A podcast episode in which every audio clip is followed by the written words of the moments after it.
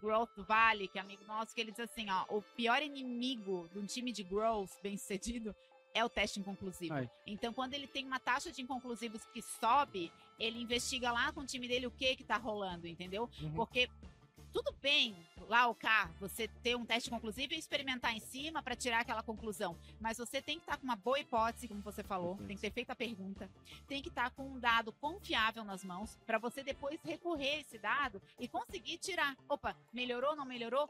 O não melhorou não é inconclusivo, é não deu certo e tudo bem. Ao invés de você já olhar e mirar a empresa gigante, cara, começa de alguma ponta e vai evoluindo. E aqui no Brasil a gente tem essa cultura de olhar algum termo que tá ali bombando e falar, putz, eu vou fazer.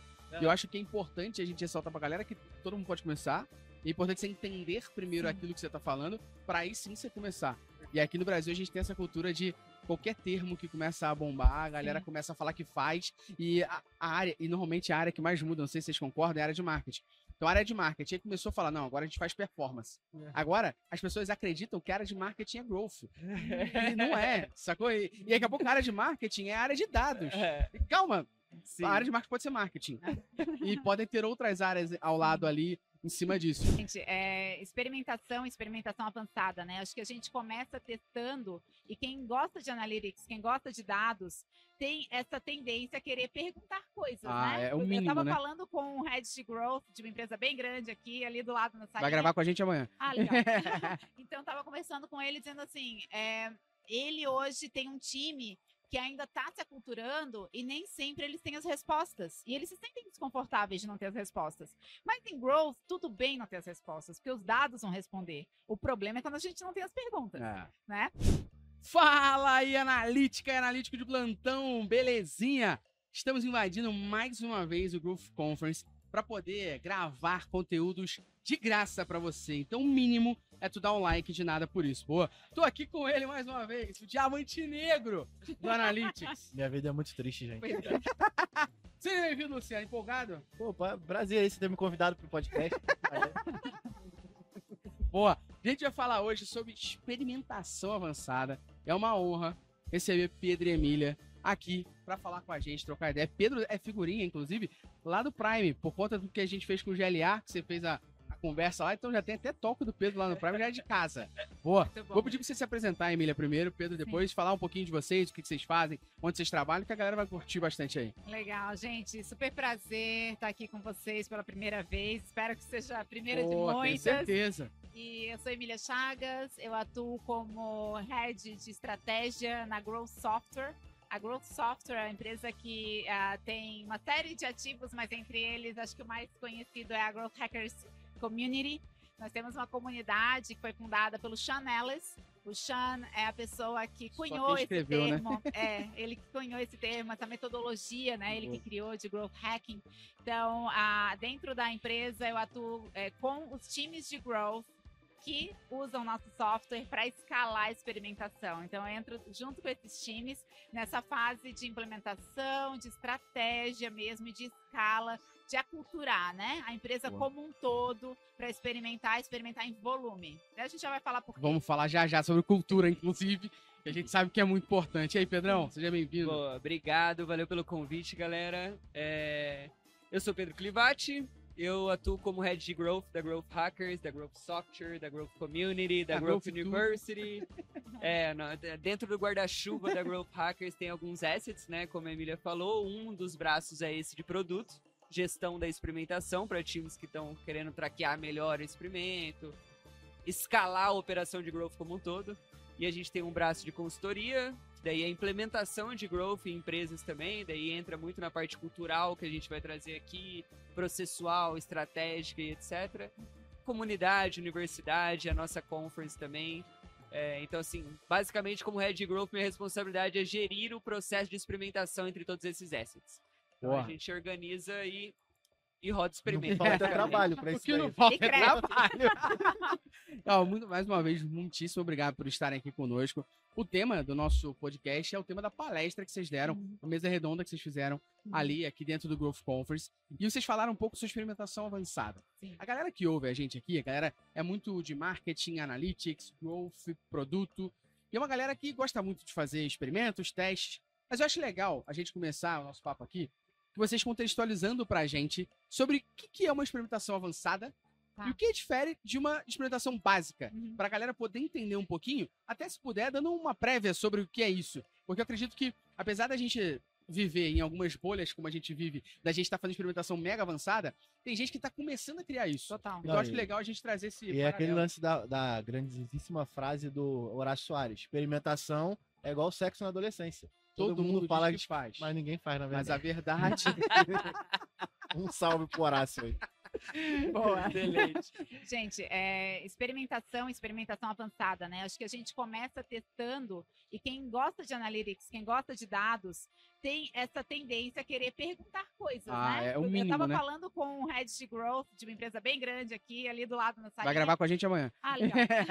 então, tava conversando com ele dizendo assim: é, ele hoje tem um time que ainda está se aculturando e nem sempre eles têm as respostas. E eles se sentem desconfortáveis de não ter as respostas. Mas em growth, tudo bem não ter as respostas, porque os dados vão responder. O problema é quando a gente não tem as perguntas É. né? Então, basicamente, quem trabalha com analytics, quem trabalha com dados, é alguém que já tem esse ímpeto de perguntar para o dado, de tirar insights Perfeito. dali, né? Então, esse é o primeiro passo. Então, testar, testar em cima daquilo que está acontecendo hoje, digamos que seja uma experimentação básica. Boa. O nível avançado é quando a gente consegue ser estratégico em relação a isso, criando né, uma é, métrica-chave, por exemplo, Legal. de impacto para o valor gerado para o cliente. Quando a gente consegue embedar essa metodologia de experimentação dentro da performance da empresa, para que a empresa como um todo cresça. Quando a gente consegue escalar a experimentação para além de uma área onde ela começou. Em geral, começa ou por marketing, né? Tá. Aquisição, ou por produto, retenção. Então, na experimentação avançada, a gente já tem a experimentação acontecendo para qualquer iniciativa dentro da empresa. Então, tudo que a gente faz é feito testes para né, trazer os dados que vão nos dizer me- os melhores caminhos. Então, basicamente, eu resumiria assim. Não sei se o Pedro está de acordo, se tem algo a Concordo acrescentar. gênero, número e grau. Eu acho que assim, eu só, eu só adicionaria em cima disso que experimentação avançada significa coisas diferentes dependendo do estágio da empresa. Sim. Então, assim, quando a gente está falando hoje no painel, lá, a gente trouxe duas empresas que já são de grande porte, enterprise, mais de mil funcionários, né? Experimentação avançada para eles significa uma coisa que é diferente para uma startup Perfeito. que é diferente para um, uma empresa de capital aberto. Então, acho que de acordo com o momento que ela está, ele significa diferente, assim. Mas o que está presente, independente do estágio, é justamente isso que está integrado na estratégia. É você estar fazendo experimentos com um propósito e não aleatoriamente, sem Não, um objetivo final. É, eu assim. acho que esse é, é o que a gente vive muito aqui no Brasil, não só de growth, não só de experimentação, mas a galera ouve um novo termo, talvez não conheça muito bem. Esse termo começa a ficar muito em voga, Sim. e a galera fala: eu agora faço experimentação data-driven. E aí quando você vai ver, calma, olha só, vamos, a experimentação, ela é data-driven, a primeira coisa é essa. Mas vamos por partes, sabe? Ao invés de você já olhar e mirar a empresa gigante, cara, começa de alguma ponta e vai evoluindo. E aqui no Brasil a gente tem essa cultura de olhar algum termo que tá ali bombando e falar, putz, eu vou fazer. É. E eu acho que é importante a gente ressaltar pra galera que todo mundo pode começar. É importante você entender primeiro Sim. aquilo que você tá falando, pra aí sim você começar. E aqui no Brasil a gente tem essa cultura de qualquer termo que começa a bombar, a galera Sim. começa a falar que faz. E a, a área, e normalmente a área que mais muda, não sei se vocês concordam, é a área de marketing. Então a área de marketing aí começou a falar, não, agora a gente faz performance. É. Agora, as pessoas acreditam que a área de marketing é growth. E não é, sacou? E, e daqui a pouco a área de marketing é a área de dados. É, E Calma, sim. a área de marketing pode ser marketing. e podem ter outras áreas ao lado ali em cima disso. Uhum. Eu acho que em cima do que vocês falaram da experimentação, é importante a gente tentar trazer um outro paralelo, que eu não sei o que vocês entendem sobre isso, mas que, mais uma vez, quando a gente fala de experimentação, a galera tende a acreditar que na hora é teste AB. Hum, Experimentação é teste AB. uhum. Experimentação é teste AB, é teste AB. E o experimento, ele pode ter iniciado lá nos tempos mais primórdios de uma forma mais simples. Fazendo teste AB, pode ser, mas é muito maior do que isso e a gente tem experimentações mais complexas, mais fáceis. Eu queria que vocês trouxessem aqui para nossa audiência também a diferença Uhum. de teste AB para experimentação na prática mesmo. Porque Sim. experimentação não é só teste AB. Sim. É que o teste AB é um como, Perfeito, né? Ele é Perfeito. uma das formas de experimentar. perfeito. E eu vou usar essa, esse como, essa forma de experimentar, de acordo com a realidade que eu tenho ali. Não só o objetivo, mas também o que eu tô querendo daquilo ali, né? Perfeito. Então, assim, eu tenho é, um criativo para testar e eu tenho outros criativos que eu quero ver como performam em paralelo. Eu posso fazer um teste A, B, C, ok. Essa é uma forma de experimentar. Agora, eu posso ter experimentação em outras frentes, por exemplo, de inovação. Então, eu não vou fazer um teste AB. Eu vou fazer um teste direcionado, segmentado para um determinado público, para entender, por exemplo, o apetite por, por um produto novo, ou o apetite por é, um modelo de, de, de negócio diferente do meu atual. Então, isso aí eu vou ter, na verdade, um teste que ele vai partir de dados que eu nem tenho ainda. Perfeito, Que eu vou exatamente. Fazer um baseline. que Fake eu vou... button é exatamente isso, né? Eu Exato. vou só colocar uma demanda ali que eu acredito e aí eu vou medir a quantidade de testes e É, eu posso contar um case rapidão. A gente tem a plataforma do Prime, que é a nossa plataforma de ensino. A gente botou um fake button lá, que era pra. Quero fazer uma mentoria individual. A gente mediu a quantidade de fake buttons que tinham, cliques ali dentro, o evento, um GA4 da vida, Sim. e a gente tá lançando a mentoria individual. Que é em cima insights viu- que a gente trouxe de lá. É, e Então, não o cara foi clicava no fake button, só, só, só aparecia um pop-up dizendo que em breve isso vai acontecer. Ah, E aí é a maneira assim, mais barata de você fazer um E, e não era em cima do número, do número absoluto, era em cima da porcentagem do acesso. O número absoluto, eu olho e falo assim, 100, é pouco ou muito? Hum, Pô, não sei, se minha taxa de conversão desses 100 for 90, é coisa pra caramba. uhum. Agora, em cima de todo mundo que acessa, quantos por cento clicaram? Aí me dá um share um pouco maior. Perfeito. Então, de X mil pessoas que acessaram, X% por cento clicaram. Pô, então há um interesse maior. Sim, você- E a partir disso você vai fazer Isso aí, outros testes. Isso aí. Com né? certeza. Sim. E eu acho Não que foi o acaba. ponto que você falou, que acho que vale a pena a gente ressaltar aqui pra vocês dois mencionarem.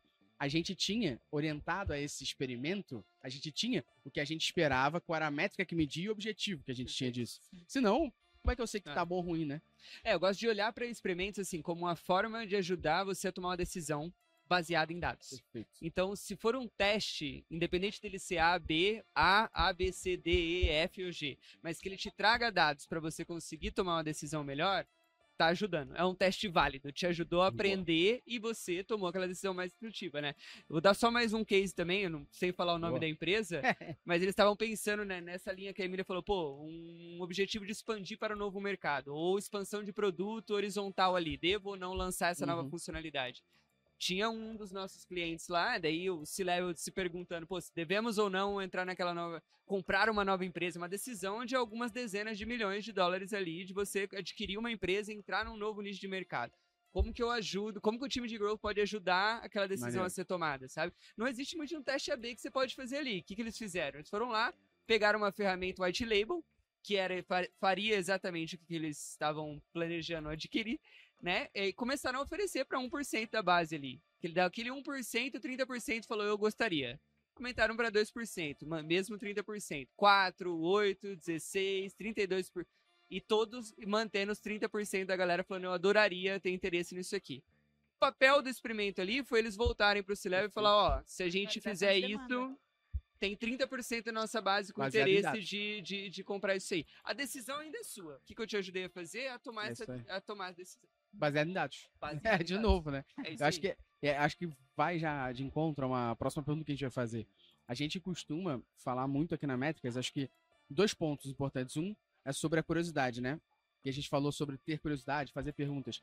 E uma vez eu fui numa palestra do Obama, e o Obama falava isso. O Obama falou assim: eu botei ali secretários, né, de segurança e tal, mais inteligentes que sabem muito mais sobre aquilo que eu. A minha capacidade é fazer pergunta. Eles têm as respostas, não eu.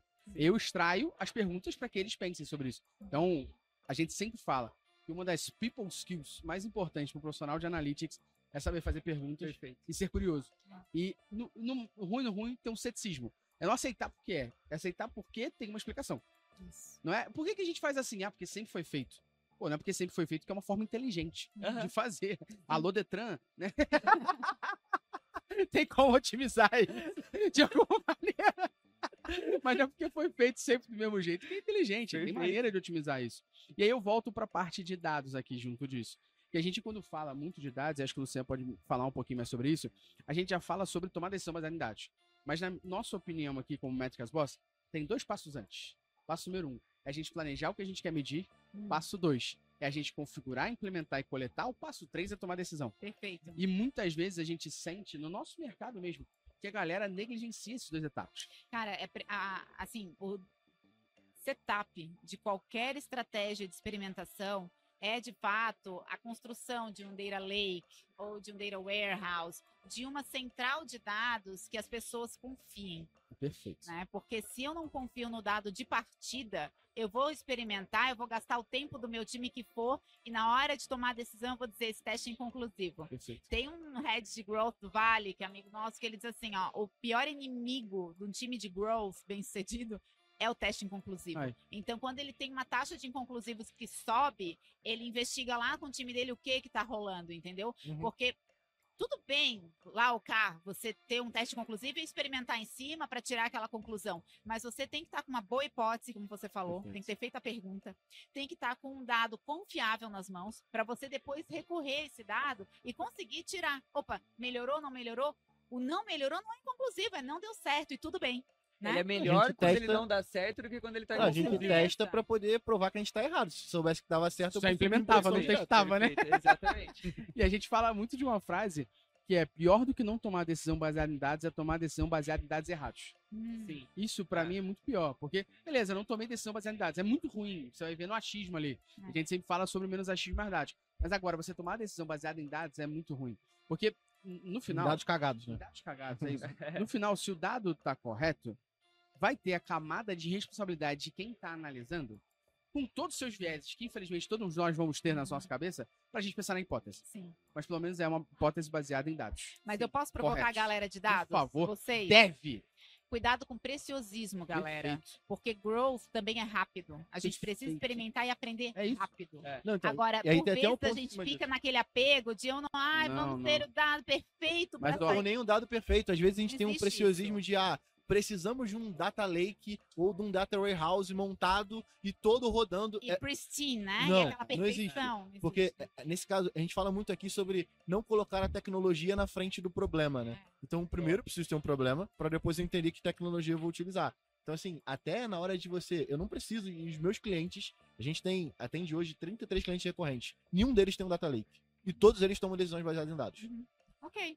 É isso. É. Então, assim, por quê? A gente consegue dar uma agilidade maior e, lógico, até porque, para você poder chegar nesse cenário onde você tem uma infraestrutura tão robusta, você precisa que seu time tenha um nível de maturidade É. muito impregnado. Mas alguma Na galera que tá central, lugar que a gente chama, né? a- a- a- o lugar da verdade, eles têm. Algum dashboard, Sim, algum lugar da verdade, eles têm. Isso que importa. É isso que importa. E o que você tava falando, que acho que vale a pena a gente jogar pro ar aqui, é que a gente chama essa galera do cenário que você tá falando dos puristas. Hum. Os puristas são aquela galera que, assim, eu sempre fiz dados desse jeito, não tem como a gente fazer dessa maneira.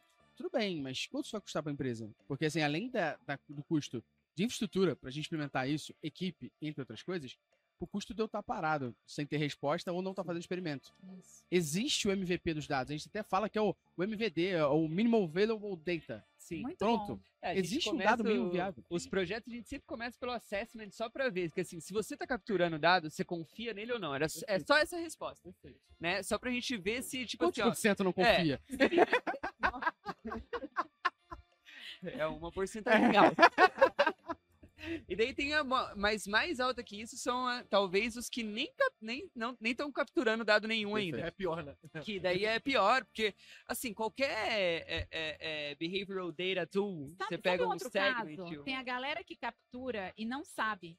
Tem tá- é, muito também tem isso. esse tipo. Porque que tá a- a sentado falha em de cima de muito cara. dado. É. Ó, se- teve um cliente nosso que chegou. passar pelo time de dados para você fazer uma pergunta para eles fazerem a análise do banco Isso é e te muito doido, responder o é negócio. doido. O, o, o, o- daí você pega um. Vou dar o exemplo de duas ferramentinhas, mas tipo um se- um mix panel e um. E um Amplitude, Kiss metric, segment. e um amplitude e um segment.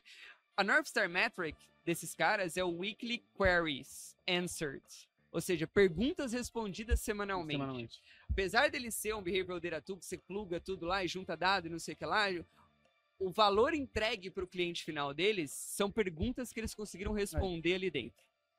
E assim, daí você pega uma empresa que está capturando os dados, tem um, um time de data science, tem um data lake, tem não sei o que lá, mas você fazer perguntas tem que passar por eles. Então, E tem uma fila de requests e tem níveis de acesso que pessoas que É o podem ou lagging não disso. lá dentro. O lagging disso mata o absurdo. time de growth. mas, mas eu acredito que tem profissionais novos chegando, como a gente, que são outsiders. Aham. Eu não sou um profissional de tecnologia, eu era um marqueteiro que entrei pra essa área. Você era um dev que entrou pra essa área. Então, esses outsiders da área, Aham. eles conseguem pensar de uma forma um pouco diferente e tentar trazer uma provocação. Eu abomino, e eu deixo isso claro em todo podcast, que você coloque área de dados abaixo de tecnologia. Não é. Tem que ser uma área de dados. Não tem que ficar abaixo de tecnologia. Sabe por quê? Na hora que eu for decidir escolher uma ferramenta, eu vou escolher a ferramenta que passa pelos critérios de tecnologia, não pelo critério de produto, growth, marketing. Quem é o cliente da área de dados? Aham. É o produto, marketing e growth? São eles que tem que estar na ponta me ajudando a decidir. Olha só. Não eu, porra. Tá errado isso. Aham. Tá totalmente errado. E acho que o problema do que a gente tá falando aqui, muito deve ser essa cultura. De falar, dados tá abaixo de tecnologia. Não deveria. E aí, qual o problema que rola? No dia a dia, eu falo com um time de dados, eu falo com o time de BI, eu falo com o time de WA, solicito, aí esse time passa a implementar, aí eu tenho que esperar os dados maturarem, aí esse time depois me entrega um report ou um dashboard pra eu tomar a inteligência. E tem um ponto em cima disso, porque acaba que nessas empresas, pelo menos as que a gente atende, a gente percebe que o time de dados ele tem um papel muito mais receptivo do que proativo, né? Tá? Então, pô, o cara que tá minerando os dados o tempo inteiro, ele com certeza vai conseguir trazer insight Sim. também comparado aí ajudando, né? Então, no É, final das contas, a gente fala muito sobre isso, sobre dados como uma vertical. Porque não tem como você manter uma cultura de dados dentro de nenhuma empresa se dados não tiver dentro da mão de uma pessoa ou, acima de tudo, que seja difundido entre todas as outras. Acessível. Exatamente. Não Tem que ser acessível. democrático. É, exatamente. democrático. Então, assim, não, não discordo que tem que ter é, a área de tecnologia. Nem, nem existe empresa não tiver, né? Mas assim, a área de dados como vertical, você consegue fazer com que a área de tecnologia também utilize os dados. Sim, pô. Porque assim, a- na maioria De forma das vezes... inteligente, né? De forma... Exatamente. Não Obrigado. falando assim, É. ah, a gente acabou de aumentar em 2 milissegundos o tempo Sim, de porque- carregamento do login. A a gente, a gente fala muito sobre resultado. isso. Exatamente. Aí sabe o que o cara acontece na maioria das vezes no cenário de tecnologia? É que o cara fica puto, porque ele otimizou o login em 100 milissegundos. Aí vem um front-end, muda a cor do botão pra verde e aí converte 200% a mais. E tem até um case Só que do. esse, esse cara não deveria ter implementado a otimização desse login se não fosse baseado em dados.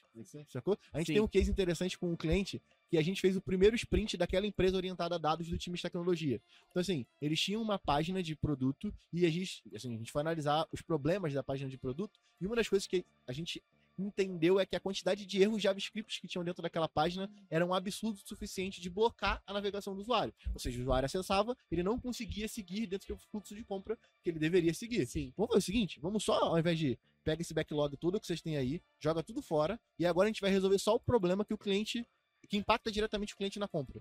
Acabou. Primeiro Mas sprint growth- de tecnologia orientada a dados. começa por aí. Aí. Esse é o começo da história. São do- duas pontas que eu acho que o time de dados ajuda e ajuda muito, gente.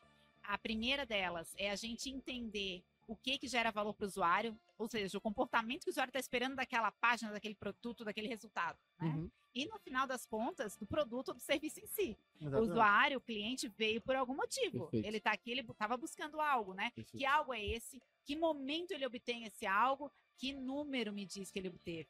naquele momento, né? Aí, falando em naquele momento várias vezes, o que eu quero dizer é a métrica de input. Que muitas vezes o time de dados tem essa métrica, Perfeito. tá? Já levanta, já olha, mas o time de negócios ainda não. Por quê? Joga pra lá. É falta Não de é? comunicação. Falta de comunicação. porque Ou porque o dado não é democrático a todas as áreas. Todo mundo A tem galera, acesso. a galera tem um preciosismo de, de pegar a área de dados e é um potinho aqui que só eu posso mexer. Ah. E aí ele nem plota uns dashboards que vai ajudar ou nem pergunta. Que tipo de informação você. Tem um case interessante de um cliente que estava em migração para uma ferramenta nova que é o GA4. E aí eles tinham 40 milhões de hits dentro do universo que eram coletados. Eu peguei todo mundo, sentei todo mundo numa reunião que tinha acesso ao GA e falei: que dado que você utiliza para tomar decisão segunda-feira de manhã? Que dado que você utiliza? Aí sabe o que a gente, a gente encontrou? Que os 32 milhões de hits que eles coletavam não serviam de porra nenhuma. Ninguém usava nenhum. Ninguém usava nada. Eu meço o botão de fechar. Pô, pra quê, né? E é uma empresa que toma decisão baseada em dados. E, aí, e aí o time de dados ali na ponta tava super inflado, ia pagar uma fortuna de migração e, e- e, acima de tudo, quando a gente foi entender quem foi que solicitou essas demandas, foi o time de tecnologia ou o próprio time de dados. Ou seja, não tinha nada alinhado com expectativa de negócio. Sim. Ou nada mas alinhado. dado. mesmo quando tem alinhamento com a expectativa de negócio, né, com time de negócio, com time de growth, por vezes a gente é tão enviesado a olhar a métrica de, de resultado, de, de outcome, né, revenue, é, conver- né, conversão, enfim, que são métricas de algo que acontece depois, né? Perfeito. É, métricas que já vem com lagging de largada e que se eu estou experimentando com base nessas métricas, eu sempre vou ter um delay de resultado. Então, e esse delay de resultado em growth, gente, no acúmulo, né, Pedro? É. É, é, assim, acho que um dos critérios, né? A gente falou de estratégia primeiro. Sim. Estratégia, dados. Segundo é velocidade. Cara, é, terceiro ou terceira velocidade, assim. Se você precisar de demorar duas semanas para passar na fila do Fudeu. time de dados, para você conseguir um determinado negócio, para você rodar um experimento, significa Fudeu. que você vai conseguir rodar o quê por ano? 12? Não, e, e Se aquela você tem uma hipótese taxa de já falha. mudou. É, Aquela hipótese inicial pode já ter mudado. Já mudou a cultura. é. As pessoas, a cultura, a empresa, o produto, o processo, tudo mudou. E, e um ponto, ponto que você falou também que acho importante é a galera escolher a métrica errada para medir algum experimento, algum processo. A gente sempre brinca da quantidade de pessoas que a gente conhece e conversa quando fala de teste AB e fala assim: ah, a gente tá falando teste AB na página de produto. E a nossa métrica é a taxa de conversão. Aí a nossa pergunta sempre é a taxa de conversão do botão adicionar ao carrinho? Não, taxa de conversão. Eu falei, mas aí você não tá medindo. Por quê? Porque você tem que medir a página. O que acontece Tá depois é medindo outra a experiência é- é inteira. coisa. você tem que medir se aquilo que você fez levou mais gente a a ir pro carrinho. Perfeito. Se você está falando de um e-commerce especificamente, no carrinho eu posso ter variáveis que você não controla e que o próprio negócio não consegue controlar. Perfeito. E isso não pode invalidar que aquele teste foi positivo. Não é porque o frete tá mais caro ou o prazo de entrega tá maior que o experimento não rodou bem. Ele rodou bem, pô. É outra etapa agora que você tem É. que conversar com outra área para saber. Vamos lá, time de logística. Como é que a gente consegue melhorar esse custo aqui? Como é que a gente consegue entregar mais rápido? Será que a gente consegue implementar um omnichannel? A gente tem loja. Será que é mais fácil se a gente souber o CPF, da, o CEP da pessoa, a gente já linkar uma loja mais próxima? Vamos fazer um teste agora? Um teste só no carrinho? Para essa funcionalidade? E a gente vê, ao exibir aí, isso, aí pode ser outra, aí a é métrica é outra outra. métrica, exatamente. A galera, é isso que você tava falando, a galera olha já pro revenue, olha pra receita, pro pedido, Sempre. pra taxa de conversão, e você não tá medindo isso, você tá medindo uma etapa do processo. Você ia mencionar um case também aí, se tu lembrar, fala agora aí. É, não, é, eu já lembrei de outra coisa. já fala aí, vambora. Por aquele case que eu ia falar, é só que um dos projetos que a gente estava implementando também tinha lá o time de dados. os caras estavam crentes que a velocidade da página que a gente estava falando era o que estava influenciando um baixo conversão de ativação ali de sign-up. E pra, só que para aumentar a velocidade da página, ia ser um esforço enorme de Absurdo. desenvolvimento, tecnologia, que ia demorar um monte, um monte, um monte. E a galera pressionando para fazer aquilo lá. Que, como que a gente tentou validar aquilo ali? Então, a sua hipótese é que a velocidade da página é o que está afetando, vamos aumentar a velocidade da página ao invés de diminuir. Aumentar não vai demorar nada. E a gente vai chegar. Se você aumentar e não mudar nada, significa a que não é a velocidade. Para aumentar foi rapidíssimo, aumentamos lá, não mudou nada. Então, assim, ó, não é, Não não, é precisa destinar Maneiro. todo metade Esse do recurso do time para fazer Maneiro. isso durante o Aí vem a mês. criatividade de growth também, né? Perfeito. O profissional de growth, ele tem que ter esse pensamento fora da caixa, ele tem que olhar o que que eu estou validando aqui, que hipótese é essa, né? Perfeito. Está aí um pouquinho além dessa hipótese, né? Que outras formas, por vezes, para validar uma feature, você não precisa desenvolver essa feature. Você pode botar o botão lá que vocês Exatamente. fizeram com um pop-up, você pode levar para uma planilha externa para outra coisa, né? Mas tem que ser criativo para dizer assim, opa, tenho dados suficientes para embasar que esse esforço vale a pena. Então o teste ele tem que vir sempre antes do Perfeito. esforço. Qual é o teste mínimo viável, né? Que a gente É, fala, o. MVP, né? Então é por aí. A, a gente fala muito que na nossa área de dados, analytics, e a gente fala de dados mais voltado a digital, né? Aqui, a gente não tá entrando em em outra esfera aqui. Mas a gente cunha há algum tempo um termo que é o Create Analytics. Porque você tem que ser criativo perante os dados. Se você for uma fábrica de pastel, ficar fritando pastel, tirando pedido, você não vai ser criativo. E assim, me desculpa todo mundo, o processo de implementação, de configuração, ele é muito importante. Só que cada vez mais, as- eu espero as ferramentas gerem menos complexidades de implementações. Você fazer um planejamento do que você quer medir é o que você tem que fazer. A implementação, cada vez mais, espera-se que seja mais fácil. A ferramenta não quer te dar um esforço de implementação absurdo. A gente precisa de agilidade. Ela quer te dar um esforço de implementação mais baixo. Ela quer que você planeje o que você precisa implementar, você implemente rápido e depois você uma decisão baseada nisso. Então, com, o investimento de tempo que você vai ter no planejamento, na análise, na implementação menor. Uhum. Cada vez menos, e cada vez mais a gente vai vendo isso. Você pega o GA4, porrada de evento criado já, porrada de evento pré-definido. O evento que você vai implementar, que não é pré-definido, que não é de otimização, é, ó, não é de, de eventos de, de medição otimizada. Não são eventos que capturados por padrão, eles são chamados de eventos de eventos personalizados, porque você está personalizando o seu negócio. E você está personalizando isso baseado no quê? No que você planejou. Então a implementação se torna mais rápida. E vai se tornar mais rápida uma vez que dados e área de analytics é levada a sério. Então quando você monta um app, quando você monta um site, você não pode montar e falar assim, agora a gente pensou em como vai medir. A medição, Ah, a mensuração tem que ser desde o momento da perfeito. concepção. O que, que você escolhe? Uma forma de desenvolver o teu app, uma forma de desenvolver o teu site, e depois fere os dados para marketing, produto, growth, entre outras áreas, e a gente faz o quê? Porque a tecnologia desse- decidiu fazer um, um aplicativo em PWA e agora a gente faz o quê? É, mas é porque o objetivo nunca tá na frente da, da Nunca solução. tá. E, e- e, assim, eu não sei se é triste falar isso, mas é triste eu falar isso. triste, eu acho deveria, né? É, deveria, ter. deveria. E, e- e que objetivo? Aí Porra, a é provocação pautado também. nisso. Não, o objetivo tem que ser sempre gerar valor, gente, para o cliente, para o usuário final, entendeu? Às vezes a gente também tem uma visão muito de acordo com o nosso ponto de vista. Perfeito. Em growth, a gente se provoca a colocar o sapato do cliente todo dia. Perfeito. Né? Se a gente conseguir, a partir disso, fazer teste, melhorar essa experiência, a gente vai crescer. O crescimento vem como Perfeito. consequência dessa melhoria.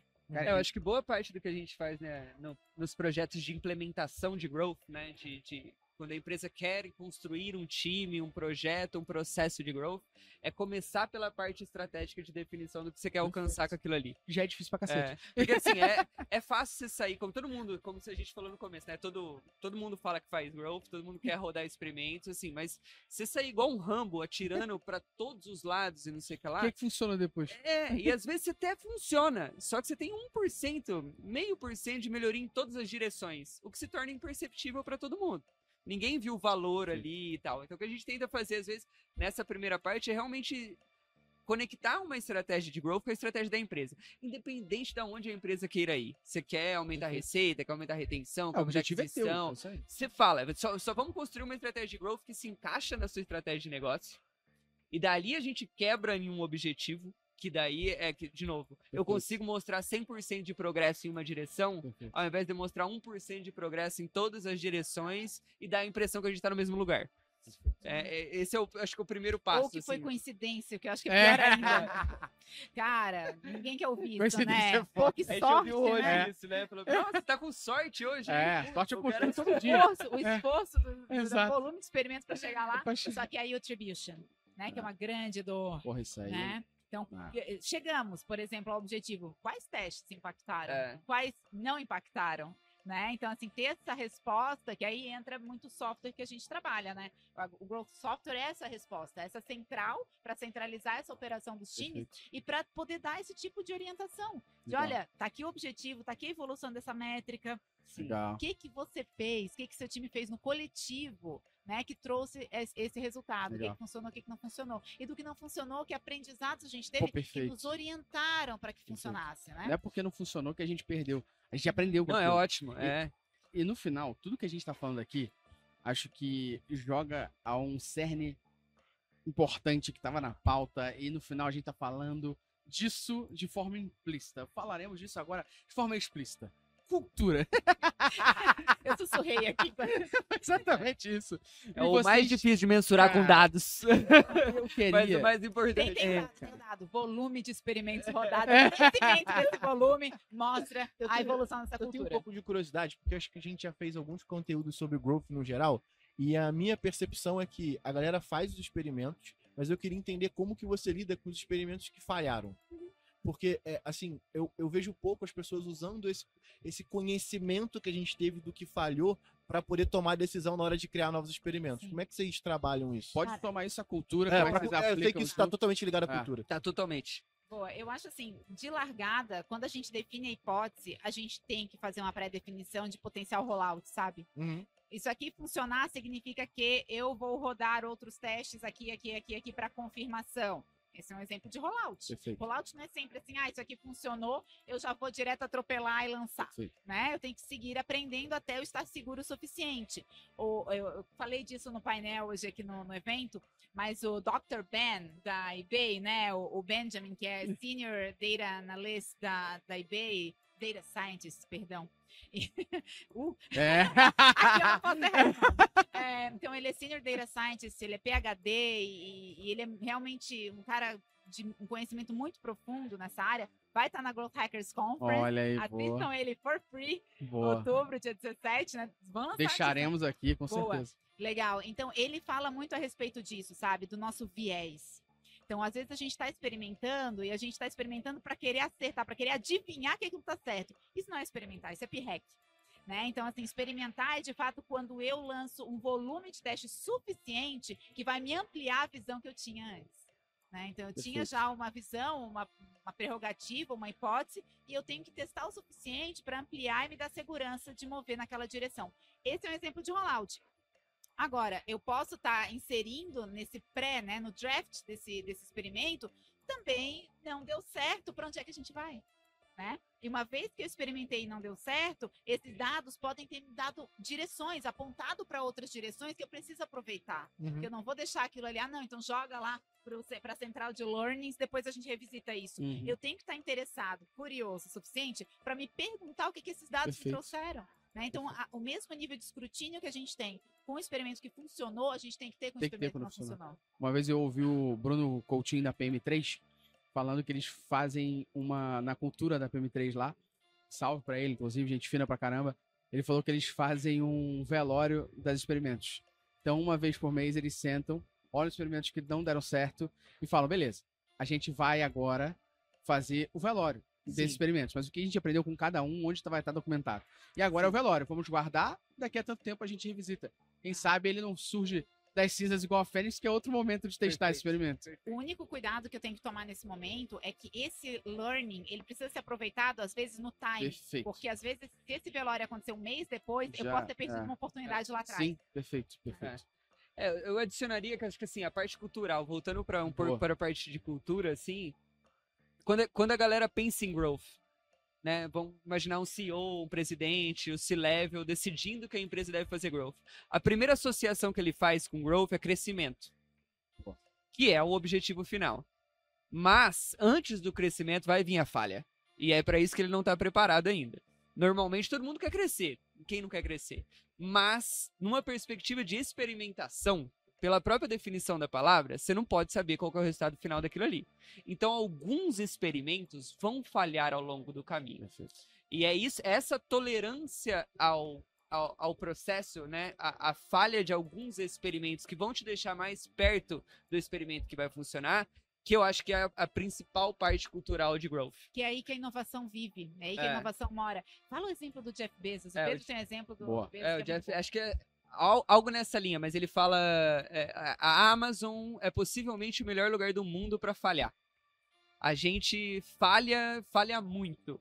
Mas se, se, se para todas, toda vez que eu, que eu tiver a oportunidade de fazer uma aposta e essa aposta tiver um downside de 1, 2, 3x, ou que pelo menos eu conheço o downside, mas o upside for 10, 100, mil, 10 mil vezes, eu vou fazer essa aposta todas as vezes. E a Amazon, assim, a, a cultura de experimentação. Pô, a Amazon é uma empresa que é líder de mercado em e-commerce, em logística, em hardware, em software, em mídia, em cloud, Alexa, é, é, Kindle e música. Tudo que os caras fazem, eles com aquele tamanho de empresa. Normalmente é que eles já estão no tamanho de navio, não é? Não é aquela não é, não é aquele estágio de empresa que eles deveriam dar com velocidade baixa, que eles iam precisar do jet ski. Como que os caras conseguem ser um jet ski daquele tamanho assim, ainda andar com aquela velocidade? Cara, eles atuam 100% como um, num, num modelo de inovação e experimentação contínua assim. Existe lá o cemitério da Amazon online, tem o no site deles lá, eles têm mais produtos que eles mataram, que não deram certo, do que funcionaram. Mas os que funcionaram carregam a Pagam empresa, tipo, pagam É. e pagam muito, assim, ó, Sim. pagam por muito. E vem de novo o nosso pai, Eric Ries, lá do Startup Enxuta, com o MVP pra dentro da gente, né? Sim. Que é, beleza, vamos testar, e vamos testar rápido e a gente aprende. É. Testar rápido e a gente E aprende. não é testar só o rápido. testar na fase de validação, Não. é um testar É. contínuo. Uhum. Tudo que é feito na perfeito. Amazon passa por experimentação. É. Não é possível, Mesmo no momento que você estava concebendo alguma coisa, que você não tenha dúvidas. Claro. Sabe? Que você tenha tanta certeza que o MVP é seu produto Mas, final. tá cara, ligado? se você pensar não só no que você está concebendo hoje, mas no que você está fazendo hoje Uhum. para obter o teu resultado. Ah, porque é o que eu sempre fiz. Você falou isso uma hora, né? É o que eu sempre fiz. Beleza, isso te trouxe até aqui, mas o que vai te levar lá, a gente ainda não sabe. exato. a gente tem um hábito, isso é um- é desvio cognitivo, né? Que, ah, não, eu isso aqui eu conheço, então isso aqui vai dar certo. Talvez. Quem disse, velho? No mercado como É. que a gente. Nesse mercado de, do- pô, de 2020 É. pra cá. Fala sério, quem ainda não mudou esse mindset, bicho, né? Tá tendo uma É. ótima oportunidade nesse momento de mudar. A gente não sabe o dia de amanhã. E não tem que saber, tem que testar. É. Né? Não adianta É, querer adivinhar. Quanto mais. Eu tenho uma hipótese pessoal minha aqui, sem, sem nenhum backup de dados científicos nem nada, mas quanto mais experiente é o Toda profissional de é uma growth, hipótese. É. ele. É. quanto mais experiente é o profissional de growth, maior o índice de falha dele. Boa. Porque você tem muita experiência de mercado, de exemplos, e você tende a preparar, achar que vai dar certo, baseado no que você Sim, gostaria para é o seu você. viés, pô. Mas o, o melhor exemplo para mim do mundo também é o site da Amazon, que é um Que é dos sites mais feios que eu já vi. É terrível. Exatamente. Tá faltando recurso pra Amazon Cara, mudar sabe- aquilo lá, olha, deixar bonitinho, com layout, não sei o que lá. Não dá. numa pauta que, que vale um podcast inteiro.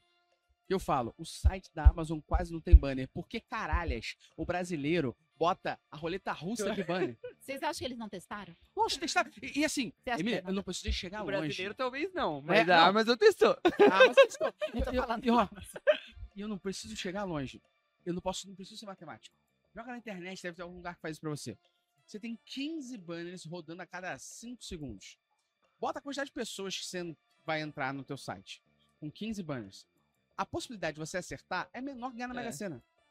É menor que ganhar na. Mega Sena. Você tem que ser muito egocêntrico pra acreditar que com 15 banners você vai conseguir saber o que um milhão de pessoas que entram no teu site querem, porra. Num Às vezes o tempo de world, permanência né? no site é menor do É que o menor tempo do que eu necessário pro do- slide. E sabe o é o pior? A gente falou de behavior aqui, você bota uma firma de mapa de calor, a área mais clicada é a área de setinha de passar, porra. E a Amazon tá aí, sem porra nenhuma. Exatamente. Mas, ó, pra gente ir finalmente, por incrível que pareça, e assim, já fica o convite pra gente fazer a versão 2, Bora. tá? Fechado. Porque ficou, é, passou voando aqui. Eu nem senti, meu irmão. O papo ficou bom pra caraca. Eu queria que a gente encerrasse Mas aqui. peraí, peraí, isso aí só os dados vão te dizer. Ah! Depois a gente. Pode deixar que a experimentação é rápida. A gente solta o podcast quinta-feira, seis e meia da manhã, sete e meia, já dá pra saber se foi bom. Boa. Ela- A resposta é rápida. Então tá, você tem... O, o, Spotify for Podcasters ajuda a gente. segmentação tá boa, a É. baseline também. Relaxa. Show. Spotify for Podcasters É, ajuda. principalmente se a gente vai furar a bolha. Então, tá. É. e a gente conta com vocês também, viu? É, é. Mas pra gente finalizar aqui, dando um pouco também de prática e ajuda pra galera que tá consumindo. Na experiência de vocês, com o que vocês lidam, com todo o conhecimento que vocês têm, como é que vocês. O que, que vocês enxergam pra galera que tá ouvindo a gente, pra eles fazerem isso tudo que a gente falou aqui, por onde começar? Talvez o primeiro passo ali. Cara, Tipo assim, eu sou um cara que só finjo que Beleza. testo. tá. Como eu começo a testar de Mesmo verdade? que você não... Eu nem testo ainda. Eu tô ouvindo agora falando, nossa, é possível. Boa. É, gente, começa por aquilo que você consegue tocar, aquilo que você domina, entendeu? Não fique esperando o budget, a cultura, o time, o dado, entendeu? O que, que eu já tenho acesso em termos de dado, de realidade do meu produto, da minha oferta? O que, que eu já consigo enxergar de resultado? De ação do cliente. Aí eu digo, não é a minha opinião, não é a opinião do cliente, a minha opinião e a opinião do cliente em growth, elas valem a mesma coisa, uma hipótese cada uma, né? Para ser testado. Então, assim, o que, que eu tenho de dados a respeito da realidade do meu cenário atual, tirando uma fotografia? Vai no teu GA, vai no teu Product Analytics, qual é a realidade hoje? Enxerga esses dados, qual deles eu tenho maior oportunidade agora? Aonde que eu vejo que se eu mexer, vai sair mais do outro lado lá, né? Vai melhorar do outro lado. O que que eu acho que eu posso mexer? Então, vai listando as tuas hipóteses com base nesses dados e vai testando, gente. E vai Perfeito. tentando. Ah, Emília, mas daí para testar isso eu preciso de engenharia. Corta. Desprioriza. Né? O Ice Score, o bom e velho Ice Score. O Easy já ficou Já mais fácil, depende de alguém. Já tira. O que, que depende só de você, que vai ter impacto, que você está confiante e começa. Porque se você começar, você vai coletar dados de resultado desses experimentos que vão poder ser comunicados para o time, para a galera. O teu jeito de pensar já vai começar a mudar. As pessoas vão vir para você com ideias de projetos ou com direcionamentos e você já vai parar e já vai se perguntar. E Você já vai responder, beleza, vou testar antes, antes de fazer. Tudo isso já vai incutindo a cultura né, do time que trabalha com você. Já vai fazendo essa mudança. Claro que a gente quer, né, que essa implementação alcance os mais altos, né? Resultados e o alto escalão e todo mundo. Mas comece como. Né? Site da growthhackers.com. na Boa, vai estar na comunidade tem, o- tem, o- tem os, os- os great growth studies, né? Os estudos de growth de empresas que hoje embedaram growth na cultura, mas começaram uma, duas pessoas Legal. no time, gente. Começaram a experimentar, começaram a provar valor e aí sim isso começou a ser observado como com os resultados. No final das contas é isso, né? São os dados que vão depois fazer esse convencimento por nós. Se eu tiver que argumentar muito, é porque eu estou testando pouco. Porque se eu estiver testando, os dados vão falar por mim. Perfeito. É, construindo em cima do, do que a Emília falou, também acho. Não espera, não precisa sair contratando um data science, depois Não, um então. engenheiro, depois um Exato. TI pra você ir lá e fazer um teste AB com a cor do Exato. botão. Calma, né? Qualquer. Assim, além disso, o que, que eu falaria? Aproveitando algo que você falou lá atrás, escolhe um KPI, por menor que ele seja, e rode todos os experimentos conectados àquele.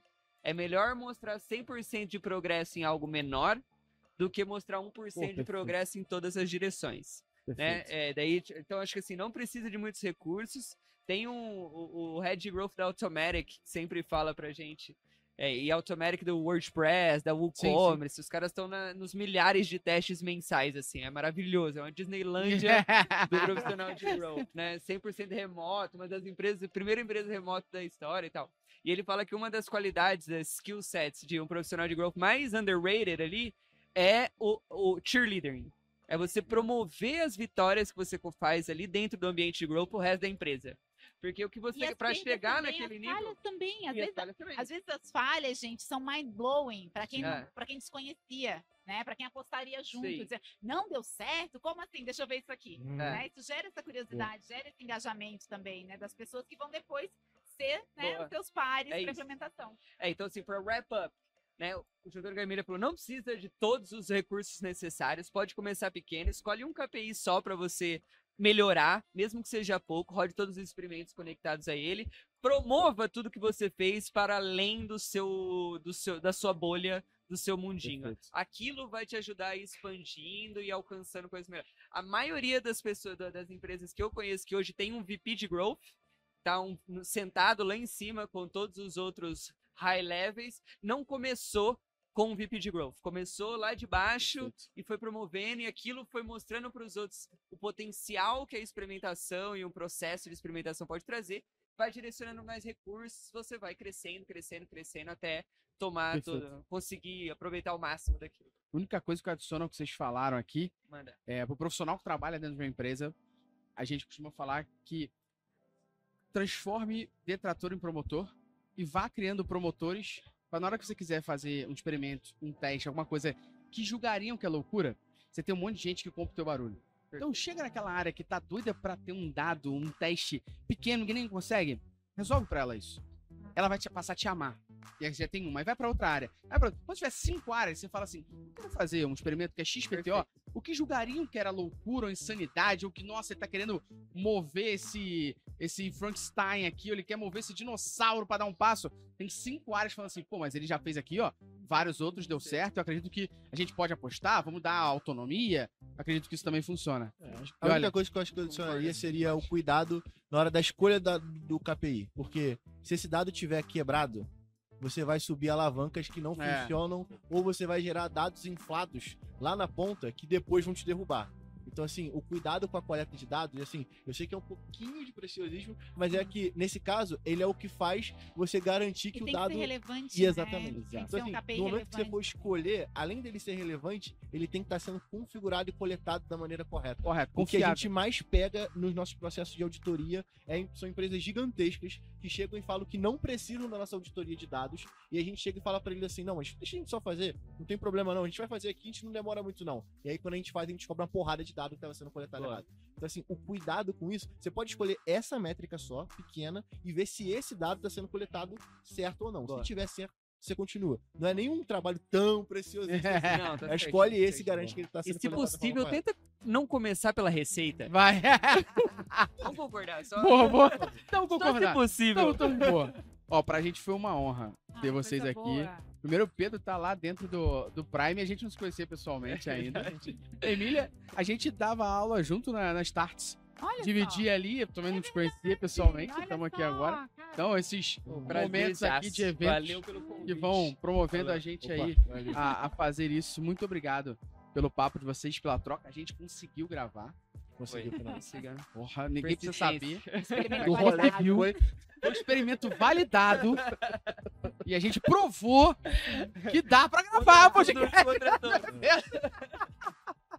Muito confirma, obrigado. confirma, Valeu, gravou galera. mesmo. Gravou mesmo. Só falta. Imagina, ela não tá com o REC ativado ali. Muito obrigado, viu, pessoal. Valeu, gente. Valeu. Obrigado. Você que ouviu a gente aí até agora, de nada para essa aula em formato de podcast. Eu não vou nem falar o que vocês precisam O fazer. mínimo que você deve fazer é falar. compartilhar esta porra com as pessoas. Dá cinco estrelas, porque eu não quero que seus dados estejam cagados e seu experimento seja uma merda ninguém aprenda com isso. Então, um abraço, até o Se próximo. você não compartilhar, tomara que você escolha a métrica errada. Até o próximo. Abraço. Até.